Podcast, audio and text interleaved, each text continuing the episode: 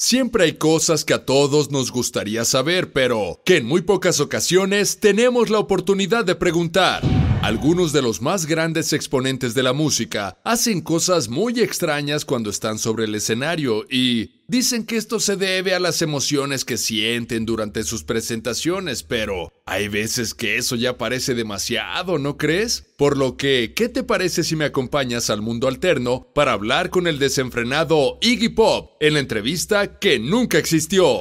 ¿Qué onda, Iggy? Me da mucho gusto saludarte. Oye, en tus presentaciones tú hacías cosas muy raras como cortarte, clavarte cosas, toquetearte y hasta vomitarte sobre el escenario, pero ¿cuál es el verdadero propósito de hacer eso? Uh, the, the purpose or the reason? Traducción. ¿eh? El propósito o la razón. ¿Qué? No sé, pues el propósito o la razón, lo que sea. I vomited. I was ill. I'm not sorry I was ill. Uh, everyone gets ill sometimes. Yo vomité porque estaba enfermo. No me avergüenzo de ello. Yo estaba enfermo. Todos se enferman algunas veces y... And uh, I was ill one evening, and as I felt that I was going to vomit anyway, I decided I may as well do it uh, with some style. Yo me sentía mal una noche y como me di cuenta de que iba a vomitar de todas maneras, decidí que lo podía hacer con algo de estilo. No, pues chido. You understand what I'm saying, sir? Usted entiende lo que le estoy diciendo, señor. Claro, Iggy, pero no manches, no es necesario que me diga señor. No, I don't have to.